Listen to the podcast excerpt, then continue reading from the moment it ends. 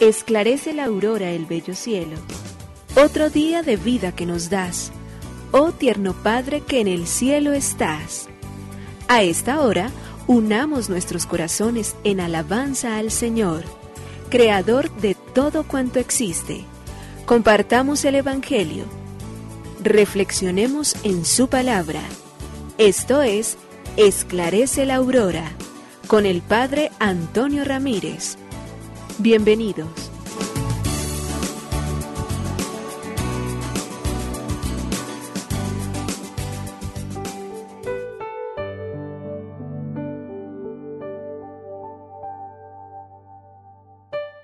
Hola, muy buenos días. Hoy viernes 22 de abril del año 2022. Aquí estamos, Señor, para decirte gracias y para decirte, cuenta, Señor, con nosotros como nosotros, Señor, queremos contar contigo. Tú te manifiestas en nuestra vida. Tú nos ofreces el camino y nos das el auxilio divino necesario para estar siempre junto a ti. Tú, Señor, eres a quien gracias y por quien podemos nosotros decir hoy, buenos días. Tú eres la fuerza que nos hace respirar. Tú eres la luz de la gracia con la cual nosotros conscientemente nos levantamos todos los días a tomar decisiones y a hacer de esta vida la vida maravillosa y de la existencia, la vida de la perfección a la cual estamos llamados. Tú lo haces, tú lo das, Tú nos confirmas en el bien, tú nos ayudas constantemente a vivir siempre en la paz y en la unidad. Tú eres la luz que ilumina nuestro camino. Y te estamos diciendo, Señor, permítenos a lo largo de esta jornada poder contar verdaderamente contigo. Nosotros queremos ponernos a nuestra disposición también tuya, Señor. Tú mejor que nadie lo sabes que respetas tanto nuestra individualidad, nuestra libertad, nuestra serenidad y nuestro propio ser, a tal punto que para ello no dejas nunca de llenarnos de las fuerzas necesarias, pero también de los dotes necesarios para poderte amar y servir. Queremos servirte, Señor, queremos estar disponibles, Queremos conocer tu amor, queremos conocer tu misericordia, queremos abandonarnos a ese infinito pozo de amor misericordioso que eres tú, Señor, que nos fortalece y que nos capacita para que en el mundo podamos ser testigos del bien, para que podamos ser hombres y mujeres coherentes frente a esos valores únicos, eternos, que viven junto a ti, que tú nos comunicas a la luz de esta gracia que estamos viviendo durante estos días, la gracia de la resurrección. Por ello, Señor, y una vez más, confiados en tu amor, te decimos, gracias, Señor, Creador del universo, oh Padre nuestro que en el cielo y en la tierra estás. Nos unimos a la Iglesia Universal que ora. Esclarece la aurora el bello cielo, otro día de vida que nos das Gracias a Dios, Creador del universo, oh tierno Padre que en el cielo estás. Nuestras voces unimos al concierto que el universo eleva ya en tu honor. Desde la tierra al cielo más profundo, tierno Padre magnífico Hacedor, conserva nuestras almas sin pecado, a nuestro cuerpo da fuerza y salud, y nuestra mente ilumina piadoso con un rayo benéfico de luz. Por nuestra amada patria suplicamos, por la iglesia elevamos oración. Por nuestros amados padres y familia, siempre dichosos los hagas tú, Señor. En tu santo nombre, comenzamos este día de vida que nos das. Haz que lo acabemos santamente, oh Padre nuestro que en el cielo estás.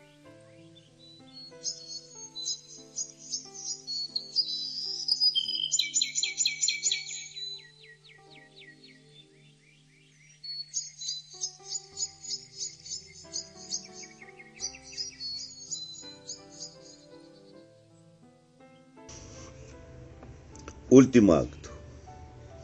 el gran comediógrafo murciano Isidoro Maiquez, viéndose en el trance de su muerte en el 1820, decía a su médico, Doctor, estoy en vísperas de un estreno y no he leído el guion. El médico, creyendo que estaba deliberando, delirando, le consoló y le dijo, Ahora no piense usted en eso. A lo que contestó el gran actor, ¿cómo no? Yo voy a representar mi última tragedia y no sé qué papel. Nos enseña cantidades de cosas a lo largo de la vida. Hay multitud de personas en infinidad de organismos planificando enseñanza que se debe recibir cada ciudadano. Y eso estaría bien si se hiciese realmente como debía hacerse. Pero ocurre juzgar por los frutos, y ese es el único criterio válido que los resultados no son óptimos. Y lo más llamativo es que se olvidan las asignaturas más importantes. No nos enseñan a vivir, no nos enseñan a morir. Falta esa asignatura, una, no dos. La vida que tenemos que aprender a vivir no es eterna, tiene fecha de caducidad aunque no la conocemos. Se aprende a vivir en la vida a medida que se aprende también a morir. Y la luz de la muerte debe iluminar toda la vida. Lo que no vale a la hora de morir, tampoco vale a la hora de vivir. Vivir con sentido, vivir con sabiduría, vivir con responsabilidad, prepararnos para el último de los actos. Voy a representar un papel y no sé cuál.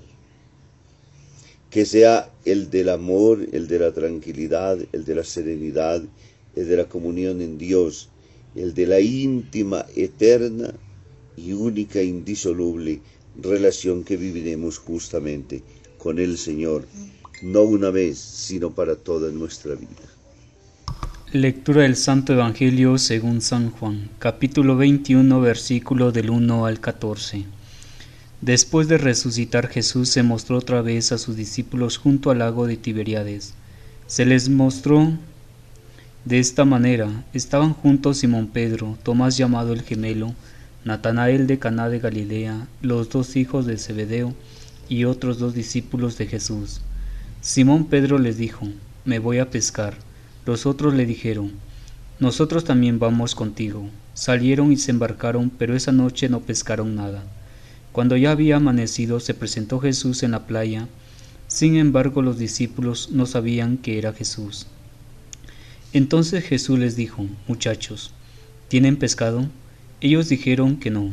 Él les dijo, Echen la red a la derecha de la barca y encontrarán. La echaron pues a ese lado, y era tal la cantidad de pescado que ya casi no podían arrastrar la red. Entonces aquel discípulo que Jesús tanto amaba le dijo a Pedro, Es el Señor. Simón Pedro al oír que era el Señor, se aseguró la túnica con el cinturón, pues no llevaba más ropa, y se echó al agua. Como no estaban lejos de la playa sino a menos de cien metros de distancia, los otros discípulos llegaron en la barca arrastrando la red con los pescados. Y apenas bajaron a tierra, vieron que había allí un pescado puesto sobre brasas y que también había pan. Jesús les dijo, Traigan pescado del que acaban de sacar. Simón Pedro subió a la barca y sacó a tierra la red repleta de pescados enormes. Eran ciento cincuenta y tres, y con ser tantos no se rompió la red. Jesús les dijo, Vengan a desayunar, y nadie se atrevió a preguntarle quién era, pero sabía que era el Señor. Se acercó pues Jesús, tomó el pan y se lo repartió. Lo mismo hizo con el pescado. Era la tercera vez que se mostraba a los discípulos después de resucitar. Palabra del Señor. Gloria a ti, Señor Jesús. El Evangelio de Juan en el capítulo 21, versículos del 1 al 14, nos habla de una nueva aparición de Jesús en medio de sus discípulos. Estaban juntos Simón Pedro, Tomás el mellizo, Natanael el de Galilea, los hijos del Zebedeo y otros discípulos. Y Jesús dice, me voy a pescar. Perdón, Pedro, me voy a pescar.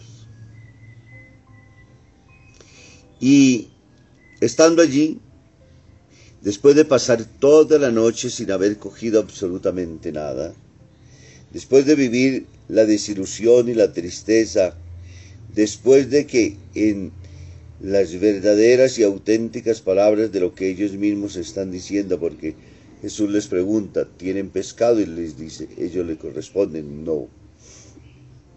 Jesús nos manda a echar la red en otro lado. El día ha sido pésimo, la noche que han pasado intentando pescar no ha producido ningún fruto. Es la mayor de las frustraciones en la vida, cuando miramos a nuestro alrededor y encontramos que todo está vacío. Y eso le pasa a los discípulos en el día de hoy. Y en esa misma acción entonces, ahora a la orden de Jesús que ellos acatan con toda tranquilidad, hay una infinidad de peces a tal punto que está que se revientan las redes, pero no se revientan. El milagro está justamente en la pesca milagrosa y en las redes que son capaces, aún a pesar de su debilidad y de su poquísima consistencia, podríamos decir, porque no están hechas para contener tantos peces como no se rompe absolutamente nada. La fe y la confianza en el Señor, a esos momentos de desánimo, de tristeza, de abandono, a esos donde ya nada, absolutamente no sabe nada, donde abatidos por el pesimismo, donde cargados con las cruces de las cuales ya no queremos volver a saber absolutamente nada, no las queremos tocar siquiera, porque nos producen demasiada, pero demasiada nostalgia, ahora aparece entonces la fuerza y el del Maestro, del Señor resucitado, que viene a recogernos de esas situaciones de melancolía, de tristeza, de abandono, de desesperación, de angustia. Es aprender a fiarnos y a confiar en el Señor. Es aprender a abrirnos totalmente a la plenitud de su gracia es saber y entender que Él lo hará y entonces permitirá que la red se nos llene de peces y podamos salir airosos después de haber pasado tiempos de sequía grandísimos. Lo más importante en la vida es saber que nunca estamos abandonados por Dios. Siempre estamos en su corazón santísimo. Siempre se ocupa de nosotros siempre nos tiende la mano cada vez que nosotros necesitamos. Siempre somos consentidos por la gracia de aquel que amándonos nos continúa ayudando y que sosteniéndonos nunca nos deja hundir. Y la fe en la vida de un creyente es eso, ser capaz de tomar respiro en medio de dificultades muy oscuras, muy difíciles, en medio de noches pasadas en vela, en medio de situaciones humanamente peligrosas, difíciles y desafiantes, pero aún así convencido siempre de que solamente Dios, con su fuerza, con su gracia, con su poder, nos ayuda a levantar la cabeza, a tomar y a cobrar los ánimos y a volver a encontrarnos con el Señor. Que hoy la experiencia vivida de los discípulos en el lago de Galilea se constituya para ellos en fuerza pero se constituya también para cada uno de nosotros en gracia, en fortaleza, para que no nos dejemos nunca abatir, nunca perdamos la esperanza, siempre creamos en el Señor. Que bendiga el Padre, el Hijo y el Espíritu Santo. Muy feliz día.